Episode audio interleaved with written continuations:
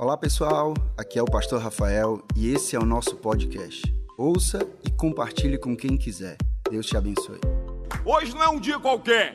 Hoje é o dia que Deus fez para você, para você viver em abundância. Então abre teu coração, creio que Deus vai falar poderosamente com você. Não por causa da minha pessoa, não. Mas por causa dele. Tudo tem a ver com ele. Nada tem a ver conosco. Tudo tem a ver com ele. Tudo. A Bíblia diz lá em Romanos 11, 26: dele, por ele e para ele são todas as coisas. Amém? Gente, muito, muito empolgado, cheio de expectativa. Quero combinar com você o seguinte: é, a gente vai falar algo, nós vamos discorrer uma mensagem aqui.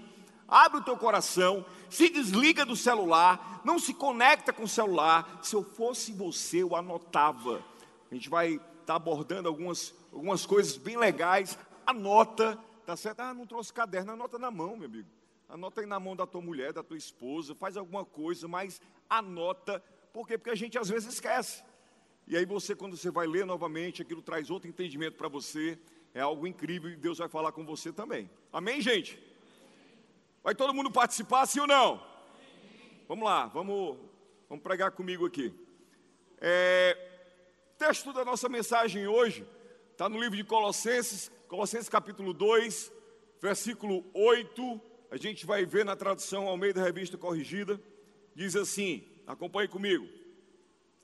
Tende cuidado, para que ninguém vos faça presa sua. O que, que a Bíblia está dizendo? Ninguém os torne escravos por suas filosofias e vãs sutilezas. Júlio, que são filosofias e vãs sutilezas, são argumentos sem valor. A gente sabe que filosofia é importante, a gente sabe que o conhecimento epistemológico foi importante. Através da filosofia, advieram todas as outras ciências, a biologia, a matemática. Mas deixa eu falar uma coisa para você: nós não vivemos por vãs filosofias, nós vivemos pautados pelos princípios da palavra de Deus. Essa palavra que nos exorta, essa palavra que nos ensina, essa palavra que nos chacoalha e diz assim: ei, há esperança para você. Essa palavra de Deus. E aí, Paulo, quando ele escreve aqui para a igreja de Colosso, né, na, na carta aos Colossenses, Paulo estava preso. Ele estava preso e disse assim: Olha, não se prenda a nada, é isso que ele está dizendo para mim e para você. Por meio de vãs filosofias, mantém um texto aí para mim. Segundo a tradição dos homens, é, pautados pelos, por situações humanas, uma sabedoria humana. O livro de Tiago vai dizer que a sabedoria humana é uma sabedoria diabólica ela é uma sabedoria é, que não nos, nos fortalece, mas a sabedoria que vem do alto, essa sabedoria que vem de Deus, é a sabedoria que nos impulsiona para a gente viver tudo aquilo que Deus já planejou para nós.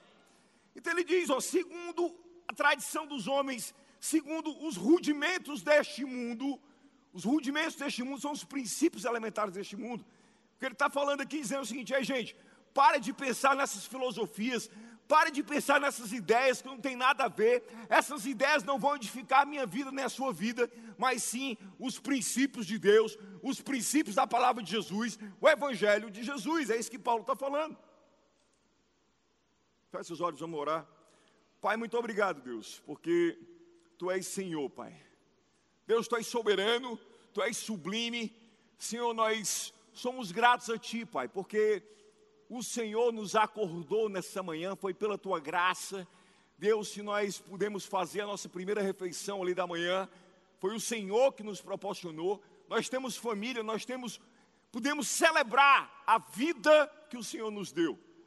Pai, eu te peço, Deus, que os nossos pensamentos estejam cativos em Ti. Eu repreendo todo espírito que causa distração agora. Deus, que a Tua palavra, ela adentre no nosso coração gerando Deus, gerando cada vez mais alegria, esperança e fortaleza, em nome de Jesus. E quem concorda diz: Amém. Glória a Deus. O título dessa mensagem é Como desenvolver uma espiritualidade cristã. Como desenvolver uma espiritualidade cristã?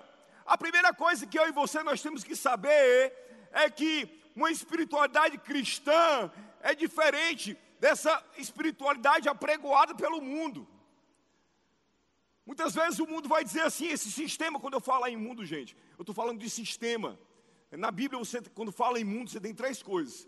O mundo pode ser globo terrestre, o mundo pode ser pessoas, mas quando a Bíblia fala de mundo, pode ser sistema. Então existe um, uma situação, uma espiritualidade que quer estar centralizada no homem. Ela é antropocêntrica, ela é centrada no homem. Mas não é essa espiritualidade que a gente precisa. A gente precisa de uma espiritualidade cristã. Aí você pergunta, Júlio, o que é espiritualidade cristã? É uma espiritualidade cristocêntrica, é uma espiritualidade centrada na pessoa de Jesus. A maior fonte inesgotável para mim e para você, de toda sabedoria, de todo entendimento, essa fonte é Jesus. E é isso que nós vamos falar. Nós vamos entender que a espiritualidade cristã, o centro gravitacional não é a pessoa, não são as suas necessidades, mas a espiritualidade cristã, ela está apoiada, ela está alicerçada na pessoa de Jesus, esse Deus triuno, esse Deus Pai, esse Deus Filho, esse Deus Espírito Santo, a Santíssima Trindade. Sabe, se a sua fonte de inspiração primeira não for a experiência cristã, não poderá essa espiritualidade ser chamada de cristã. Por que cristã? Já falei.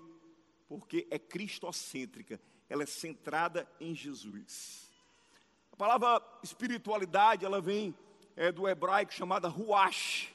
O que é isso? Tem a ver com vento, tem a ver com o espírito. Quando a gente vai lá para o livro de Gênesis, primeiro livro da Bíblia, o livro do Pentateuco, são cinco primeiros livros. Nós temos aí o primeiro livro de Gênesis, esse é fácil, está lá no comecinho. Gênesis 2,7 vai dizer, a Bíblia fala em Gênesis 2,7 que Deus soprou, Ruache soprou, foi o vento. Ei, há um sopro de Deus para a tua vida nesta manhã. Há um sopro de Deus de esperança, de alegria para você nesta manhã. Deus soprou nas narinas do homem e esse homem tornou-se alma vivente. Nós temos uma tríade. Nós somos um corpo, essa estrutura corpórea. Nós temos uma alma, que é o campo das emoções, dos nossos sentimentos. Mas nós temos um espírito. A Bíblia diz que Deus é espírito. E é necessário que aqueles que se aproximam dele o adorem em espírito e em verdade. Então você é um ser espiritual. Nós nos conectamos com Deus e desenvolver essa espiritualidade cristã tem a ver com isso, gente. É uma espiritualidade que se baseia na fé. Não é a fé, aquela fé que nega o problema. Não, não, o problema existe, mas eu vou sobrepor essa dificuldade. Eu tenho Deus comigo. A Bíblia diz lá em Mateus 28, 20: Ele falou, foi Jesus que falou: Filho, filha, eu estarei convosco até a consumação dos séculos. A presença dele vai estar caminhando comigo com você. Foi isso lá na época do deserto, quando ele levava a coluna de nuvem e a coluna de fogo. A coluna de nuvem e a coluna de fogo era a presença de Deus. Quando ele estava ali no tabernáculo, quando ele estava ali na arca da aliança. A arca da aliança, dentro da arca da aliança, havia as tábuas que falavam da lei, que falavam dos ensinamentos. A arca representava a presença de Deus. A Bíblia fala em 1 Coríntios, capítulo 6, versículo 19, diz assim: não sabeis que vós sois templo do Espírito Santo o Espírito Santo habita em vós? Eu e você, nós somos templo e morada do Espírito Santo. O Espírito Santo está dentro de mim e você. O mesmo Espírito que ressuscitou Jesus dos mortos é o mesmo Espírito que está dentro de mim e dentro de você.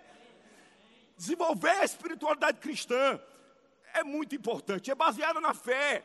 Ela não é voltada para mim mesmo.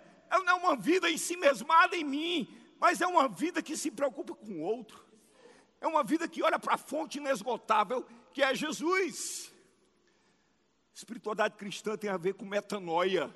Júlio, que é metanoia? Do grego quer dizer mudança de mente. Você tem que mudar a sua mente. Romanos 12, 2 vai dizer: E não nos conformemos com este mundo, mas transformai-vos pela renovação da nossa mente, em outra tradução, o nosso coração, para que experimenteis qual seja a boa, perfeita e agradável vontade de Deus. Há uma vontade de Deus boa, perfeita e agradável para mim e para você.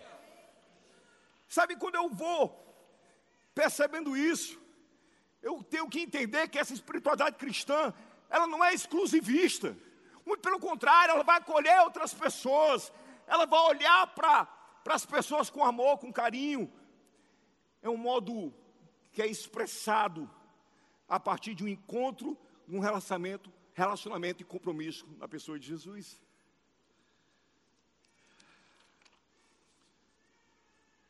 Gente, anota isso que eu vou dizer. O espiritual não é aquele que fecha os olhos para ver Deus. O espiritual é aquele que vê Deus com os olhos abertos. Eu vou repetir. O espiritual não é aquele que fecha os olhos para ver Deus, mas aquele que vê Deus com os olhos abertos. O que é isso? É a capacidade de olhar para o outro, é a capacidade de me importar com o outro, é a praticidade do Evangelho. O Evangelho ele é missional. Eu tenho que olhar para as pessoas, eu tenho que me importar com as pessoas. A minha vida não pode estar apenas em si mesmada em mim mesmo, olhando para o meu próprio umbigo. Você tem que desenvolver essa espiritualidade cristã. Como desenvolver essa espiritualidade cristã? Anote aí o primeiro ponto. Vou dizer para vocês. Gente, anotem, isso é muito importante. Como desenvolver uma espiritualidade cristã? Primeiro ponto. Vivendo uma jornada aqui na terra de forma intensa. Como desenvolver uma espiritualidade cristã? Primeiro ponto. Vivendo uma jornada aqui na terra de forma intensa. Não é vivendo de qualquer maneira, não é vivendo de, ah, porque eu tenho que acordar, eu vou ter que fazer isso. Não, não. Não é uma vida sem significado, não é uma vida sem propósito, é uma vida que realmente vale a pena ser vivida, é uma vida que eu me conecto com aquilo que precisa ser conectado, é uma vida que eu me importo com o que realmente precisa de importância. E aí eu preciso dizer para vocês uma coisa muito clara: se nós estamos falando de espiritualidade, essa espiritualidade ela é cristã, a primeira coisa fundamental para uma espiritualidade cristã é a conversão. Repete comigo: conversão. Conversão, mas repete com quem tomou café: conversão. É o ponto de partida, gente. Sem conversão não há espiritualidade. Aí você pergunta, Júlio, o que é conversão? Presta atenção aqui, você comigo, ó, lá atrás, ó. Está dirigindo o seu carro aqui, ó. Está dirigindo o seu carro, aí você vê uma placa lá na frente, conversão à esquerda. Você está indo numa trajetória. O que, que você faz? Você sai de uma trajetória e vai para outra. Sim ou não? Conversão à esquerda. Tá? Então o que eu estou querendo dizer? Do hebraico, a palavra shub quer dizer voltar-se, voltar-se do eu, voltar-se de uma vida de pecado para uma vida próxima com Deus, voltasse do velho homem, da velha mulher, para uma vida com uma nova mentalidade, andando em novidade de vida, como fala Romanos 6,4. Uma vida que vale a pena ser vivida. E aí você pergunta: como é que é essa experiência? Essa experiência é única. Essa experiência já aconteceu com várias pessoas aqui. Você, Júlio, hoje eu tenho uma vida convertida, glória a Deus por isso.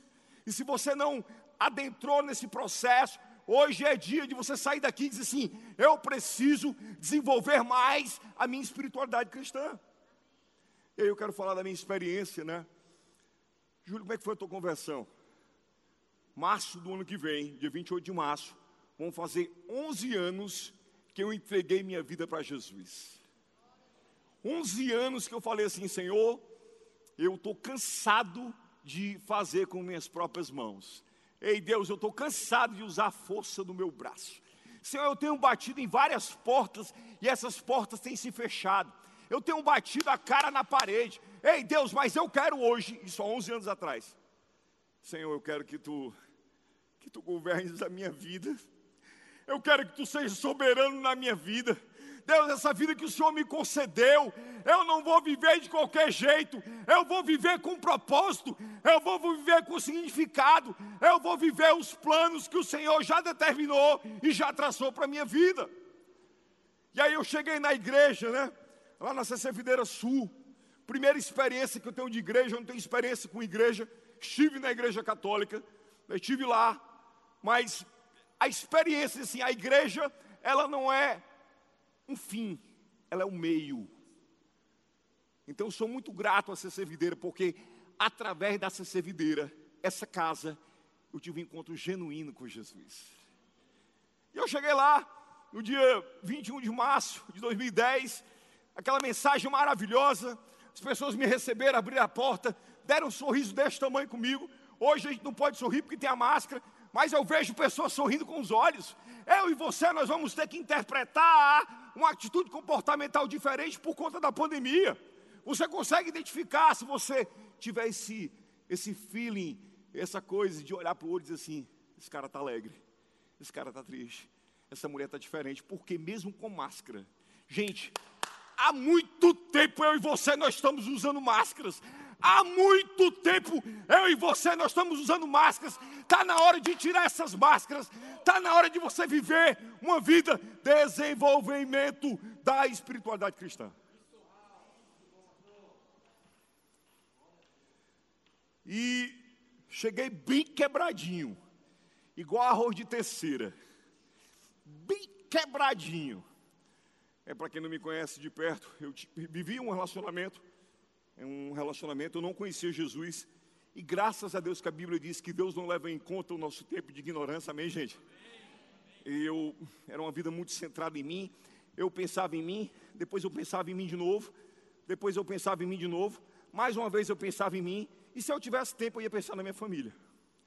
E vocês sabem que dessa forma não tem como prosperar, não tem como a coisa progredir. E aí houve um desfazimento dessa relação. Isso é muito difícil. Mas eu tinha duas coisas. Eu me afundava numa cama, ou numa rede, para quem gosta de rede, como um bom cearense. Eu gosto de rede, quem gosta de rede aqui também? É maravilhoso. Tem um cantinho lá na nossa casa, na área, que é disputado, sou eu, a Jeane, as meninas, todo mundo na rede. Quando você vê, tem três pessoas dentro da rede. a rede sustenta, gente. Pensa numa rede boa. Uma redezinha que a gente comprou lá no Jericoacoara. A bicha é boa, aguenta mesmo. E aí eu sei que nessa brincadeira você está ali, e ali é um lugar de descontração, e você olha para Deus, quem você era, e vê o que Deus tem feito na sua vida hoje, seu coração é um coração grato. E aí eu cheguei mazelado, eu cheguei, cheguei quebrado. E aí houve o, o divórcio, né, e esse divórcio aconteceu, mas eu passei três anos sem me relacionar com ninguém. E depois de três anos dentro da igreja, Deus me presenteou com esta mulher maravilhosa. Essa mulher, essa mulher que é muito mais do que eu pedi a Deus. Eu quero dizer para você, Jânia, que eu vou envelhecer ao teu lado. Eu quero dizer para você que eu amo. Eu quero dizer para você que eu amo vivenciar, eu amo é, é, executar atividade missional que Deus tem colocado para nós fazermos. Eu amo, por quê? Porque você é presente da graça de Jesus para mim. E eu digo isso, quem, quem ela, ela sabe disso. Todo dia eu chego para ela e digo assim, minha filha, eu já te disse que eu te amo hoje. Ela diz assim, não, não falou não, pois eu te amo. Todo dia eu falo isso. Todo dia eu falo, gente, isso também é espiritualidade. Isso também é espiritualidade. A gente às vezes está pensando assim, a religião, ela vai separar o que é, que é, é sagrado do que é profano, isso é coisa da religião. Ei, você vir para o culto é espiritual. Você comer uma pizza lá com sua família, com seus filhos, também é espiritual.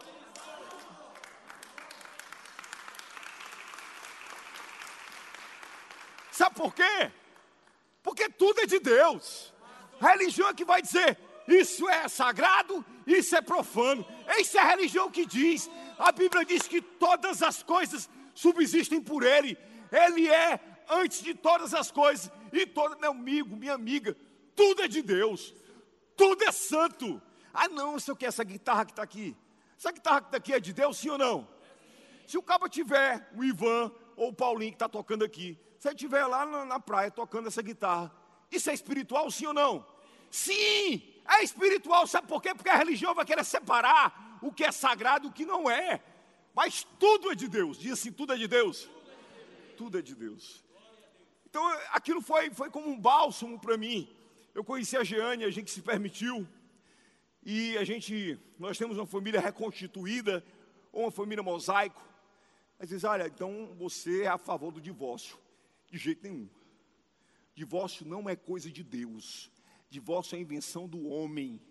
A Bíblia diz que Jesus fala assim: o divórcio acontece pela dureza do coração do homem. Então, quando houver possibilidade de você, sabe, liberar perdão, gaste todas essas possibilidades, invista no seu casamento, lute pelo seu casamento. A esperança, o processo de restauração é Deus que faz. É Deus que faz.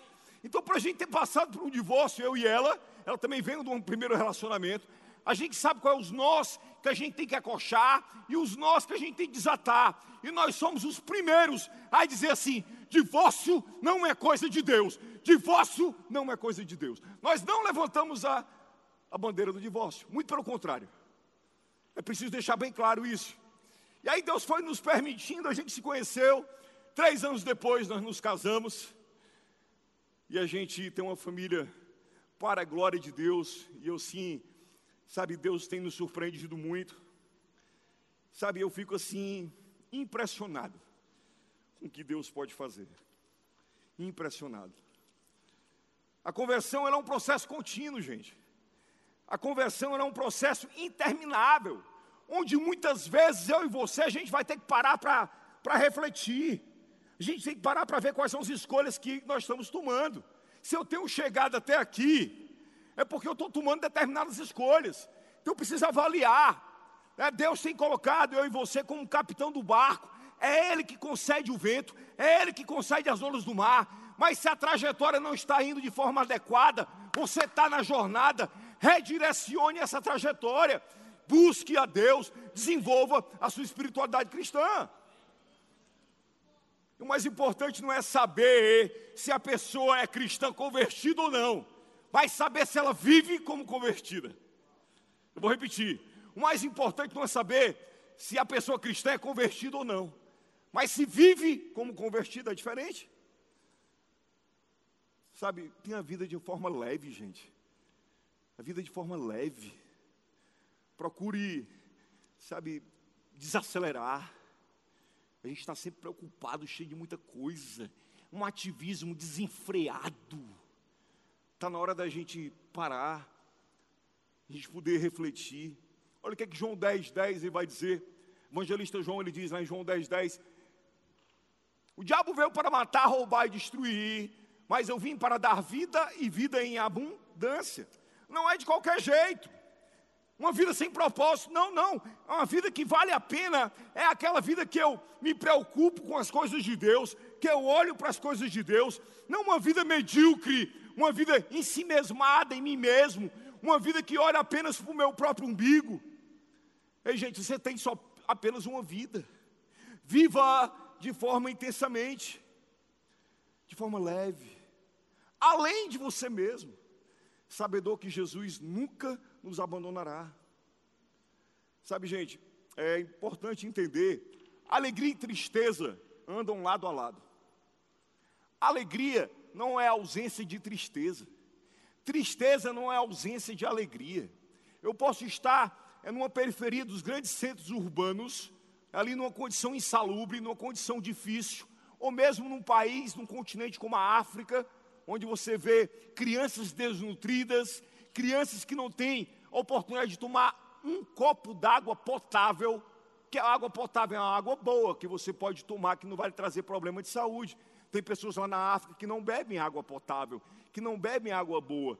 E quando é, Deus toca no coração de levar uma pessoa para exercer uma atividade missional naquele lugar, aquela pessoa, mesmo naquelas condições insalubres, ela consegue ter um coração grato, ela consegue ter um coração de alegria. Por quê? Porque mesmo na adversidade eu posso encontrar contentamento. Mesmo na adversidade, Tiago diz: tem de motivo de alegria quando passar por várias provações por várias dificuldades. Amém, gente? Vocês estão comigo? Aproveite a jornada. Aproveite a jornada. Vida leve, vida descomplicada. Vida que, sabe, que vale a pena ser vivida. uma vida que busca a Deus em primeiro lugar. E à medida que eu vou conhecendo a Deus, isso é claro, à medida que eu conheço a Deus, mais eu conheço de mim mesmo, mais eu conheço as minhas limitações, mais eu conheço as situações, as vulnerabilidades da minha vida. O próprio apóstolo Paulo, quando ele escreve para a igreja de Corinto, lá em 2 Coríntios, capítulo 12, versículo 9, ele vai dizer: Paulo, a minha graça te basta, e o meu poder se aperfeiçoa na tua fraqueza. Aí o versículo 10 vai dizer: Porque quando eu sou fraco, é que eu sou forte. Ei, quando você está fraco, fraco fisicamente, fraco em todos os sentidos, financeiramente, ei, é incrível, mas você se aproxima de Deus, você coloca o joelho no chão e diz assim, Senhor, livre de mim, Pai, lembre de mim, Deus, inclina os teus ouvidos para mim, Deus, Deus, olha para mim, misericórdia, Senhor, com a minha vida. Está na hora de você, ao invés de buscar a bênção, você querer buscar o abençoador, aquele que cuida de você, aquele que tem tratado você. Aproveita a jornada. Aproveita a jornada. Aproveita a jornada, aproveita, vai passear. Tem as três filhas né, que a gente tem com a gente. Vai fazer uma viagem uma vez daqui de Fortaleza até para Maragogi. Aí passamos em cinco estados, foi tão maravilhoso. Mas tinha uma que foi dormir na viagem todinha. Uma escolha dela, sim ou não? Aí a outra disse assim, rapaz, foi tão legal. A outra dizendo, foi tão legal. Menina, a gente vai passando, né, gente? A gente vai vendo a vegetação muda. A gente está aqui no Ceará, é tudo, né? Tudo seco. Quando a gente passa no interior da Paraíba, quando a gente vai para Pernambuco, região do Agreste pernambucano, fica tudo verdinho, cheio de cana de açúcar. Olha aí, está curtindo o quê? A jornada, está conhecendo a jornada, está aprendendo até geografia, meu amigo. É bom demais. Então aproveite a jornada da vida, a vida que Deus te concedeu. Sabe saber separar o importante do urgente. É incrível como se vê pessoas acordando cansadas, extenuadas, cheio de estresse. A mulher fala, cala a boca, cala a boca, mulher, não está sabendo de nada não. De manhã é um bom dia que o cara dá para a esposa. Meu amigo, é uma situação, é um estresse. Quem sabe Deus não te trouxe aqui hoje para você desenvolver essa espiritualidade cristã, que pode dizer para você que você precisa desacelerar dessa vida, da vida que Deus te concedeu sabe, entendendo que nós vamos viver, e que para viver muitas vezes nós vamos precisar matar, nós vamos precisar morrer para o nosso eu, morrer para o egoísmo, morrer para as vaidades. Para você viver a vida de Deus, você vai ter que dizer assim: eu tenho que morrer para essa situação que está me afastando de Deus. A verdadeira vida que vale a pena ser vivida é uma vida alinhada aos propósitos que Deus já preparou para você. Isaías 55, versículo 9 e 10, ele diz: Os pensamentos de Deus são maiores que os nossos pensamentos. Os caminhos de Deus são maiores que os nossos caminhos. Meu amigo, por que, que você está querendo a força do teu braço se Deus está dizendo para você, filho, os meus pensamentos são maiores que os teus pensamentos? Você está pensando aqui, ó, nesse momento, ei, eu estive no teu passado, eu estou no teu presente. Ei, filho, eu já estou no teu futuro. Eu estou no teu futuro. Aleluia, glória a Deus. Sabe, morrer para tudo aquilo que afasta de Deus. Como desenvolver a espiritualidade cristã? Segundo ponto, anota aí. Segundo ponto. Uma espiritualidade cristã passa a ver Jesus no outro. Como desenvolver uma espiritualidade cristã? Uma espiritualidade cristã passa a ver Jesus no outro. Não existe espiritualidade sem amor. Não existe espiritualidade cristã sem amor. Evangelista João, lá em 1 João, capítulo 4, versículo 8, ele vai dizer: Deus é o que? Amor. Repete comigo, amor. amor. Deus é amor. Quem não ama não conhece a Deus, porque Deus é amor. Deus é amor. Isso é um dos atributos de Deus dos atributos de Deus. O mesmo João escreve nas suas epístolas lá atrás, primeira epístola de João, capítulo 4, nós vamos ler do 18 ao 21. Olha o que é que diz. No amor não há medo. Ao contrário, o perfeito amor expulsa o medo. Porque o medo supõe castigo. Aquele que tem medo não está aperfeiçoado no amor. Nós amamos porque Ele nos amou primeiro. Olha que coisa linda, gente. Olha que coisa linda. Nós o amamos, eu e você nós amamos a Deus, porque Ele nos amou primeiro. Isso é o que estou dizendo, isso não. É a Bíblia que está dizendo. 1 João 4,16 vai dizer: E nós conhecemos e cremos no amor que Deus tem por nós. Deus é amor. É aquele que permanece no amor, permanece em Deus e Deus nele. O verbo está no presente. E nós permanecemos e cremos no amor que Deus tem por nós. Deus não tinha, não, Deus tem. Ah, mas você não sabe o que eu estou fazendo. Deixa eu dizer para ti. Não importa. Deus tem amor por você. Ah, mas a minha vida é muito complicada. Eu fiz Deus é graça. É o Deus que eu sirvo é misericórdia. O Deus que eu sirvo é aquele que olha para mim e para você, filho. Não é porque você é bom ou porque você é ruim, é porque eu sou bom. Eu sou bom. Aleluia. Em outra passagem assim, como é que eu digo que amo a Deus a quem eu não vejo, se eu não amo meu, meu irmão a quem eu posso ver? Uma espiritualidade cristã, ela tem que ser pautada no amor. João 13. João 13, uma passagem muito conhecida do lava-pés. A gente vai ler dos versículos 34 e 35. Eu quero deixar aqui para vocês. João 13, versículos 34 e 35 diz assim: Um novo mandamento lhes dou: amem-se uns aos outros. Como eu os amei, vocês devem amar-se uns aos outros. Com isso, todos saberão que vocês são meus discípulos se vocês amarem uns aos outros. Gente, a linguagem que todo mundo entende é o amor. O amor é a força motriz. O amor é capaz de transformar a tua vida. O amor é capaz de transformar aqueles que estão ao teu redor. Para de você ser o Cristo, o Espírito Santo na vida da tua mãe. Para de você ser o Cristo, o Espírito Santo na vida do teu cônjuge. Ei, é o amor, é as ações em amor. O amor é bondoso, o amor é paciente, o amor não é interesseiro, o amor tudo crê, o amor tudo suporta. O amor é a força motriz, o amor é a força revolucionária de Deus para mudar a minha vida e a tua vida. O amor. Como é que Jesus olharia para essa pessoa? Ai, mas você não sabe. Eu não aguento olhar para ela. E como é que Jesus olharia para ela? Ah, mas para falar assim, é, tão carinhoso. Tem dia que eu não estou tão carinhoso. Como é que Jesus falaria com essa pessoa? Como é que Jesus ouviria essa pessoa? Amor. O amor é a força motriz. O amor, ele modifica. Terceiro ponto. Vocês estão vendo a conexão? Primeira coisa que eu tenho que fazer é o quê? Para desenvolver essa espiritualidade cristã, viver de forma intensamente. Quando eu vivo a vida de Deus para mim, a vida que Deus já concedeu para mim, eu vou passar o quê? Amar. E quando eu vivo essa vida abundante, essa vida que olha para as pessoas, eu vou passar a amar as pessoas.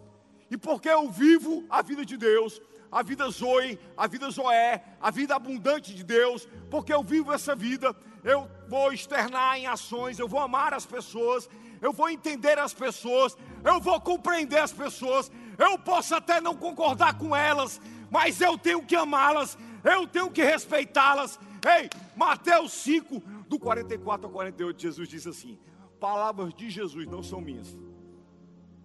Se você estiver chateado, vai reclamar com Jesus. Sabe o que, ele diz?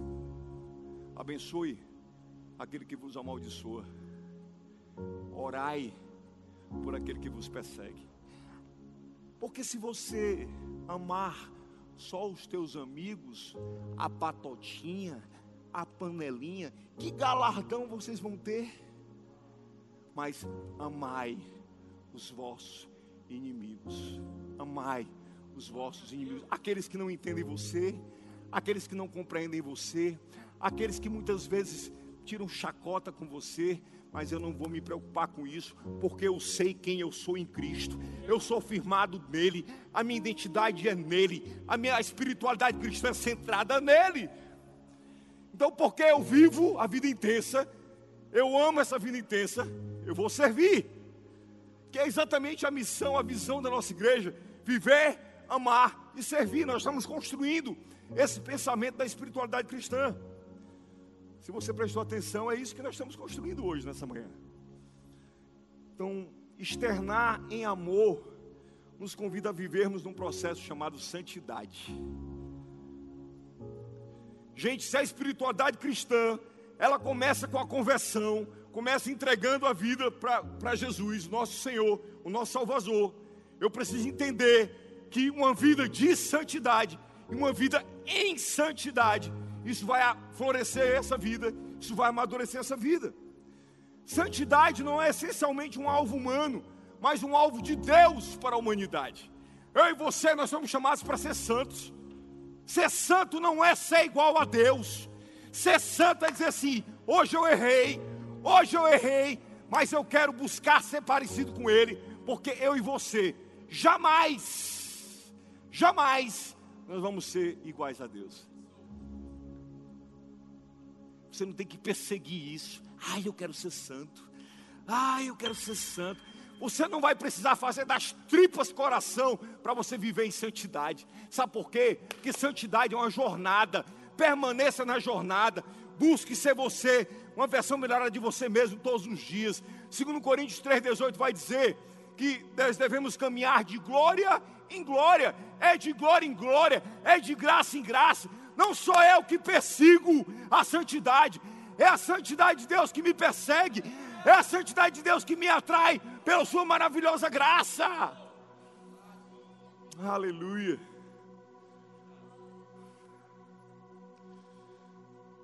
Olha o que, que Mateus 7,12, gente, vai dizer.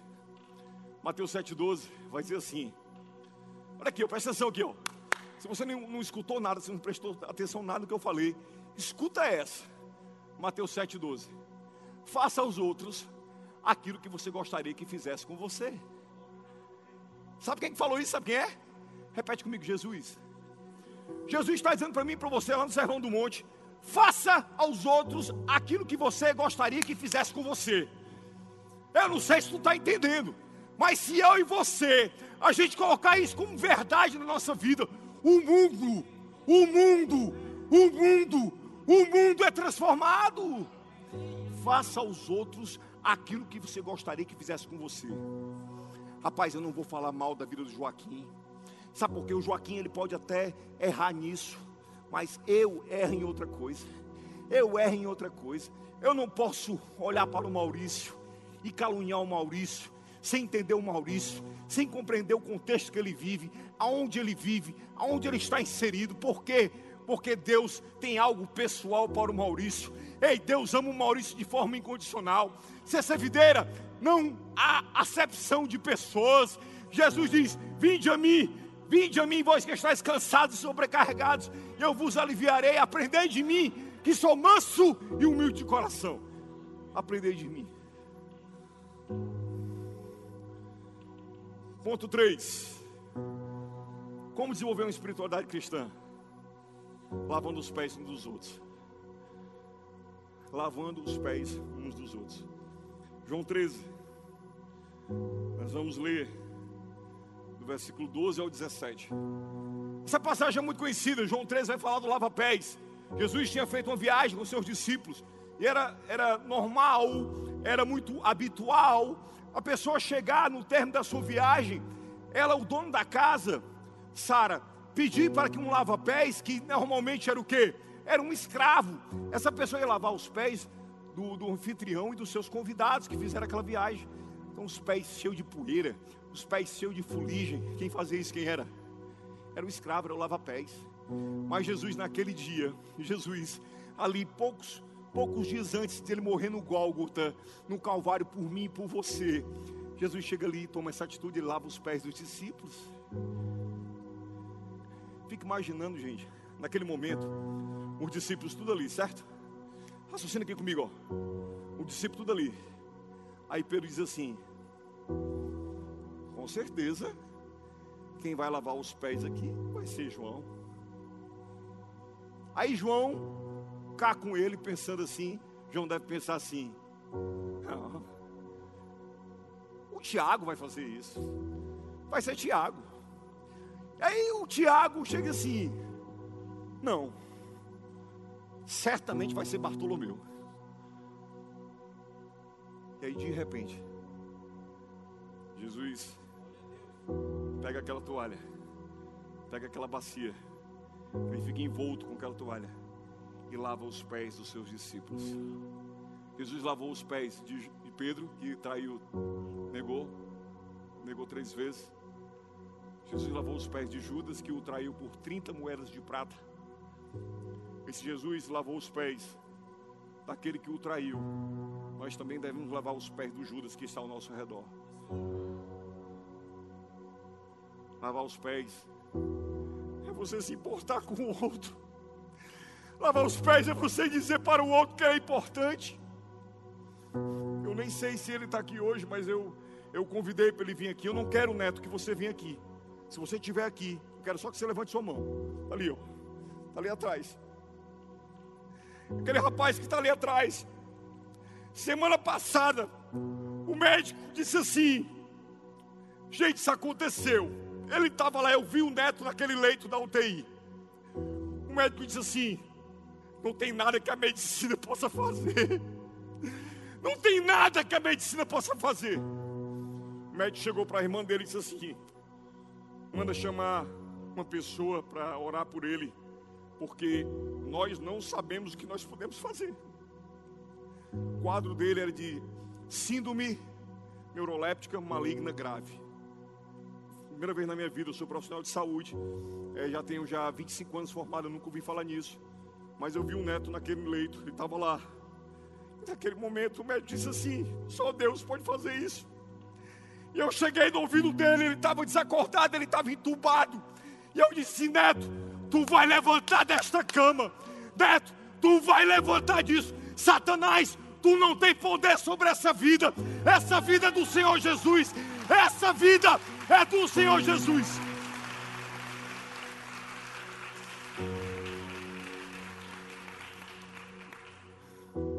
Por que, que eu estou contando isso?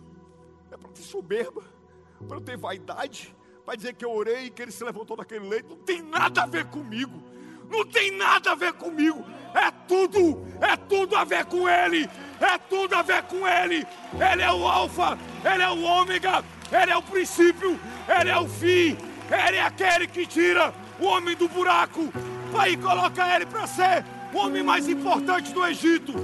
Ele é aquele que levanta mortos. Ele é aquele que ressuscita. Ei, você está aqui hoje. Eu quero dizer para você que o nosso Deus é aquele Deus que pode todas as coisas, assim como ele fez na vida do neto. Ele ressuscitou o neto. Ei, Deus vai ressuscitar os teus sonhos. Deus vai ressuscitar os teus sonhos. Ei, igreja, eu quero que você cante, não de qualquer jeito, mas com o coração ardente.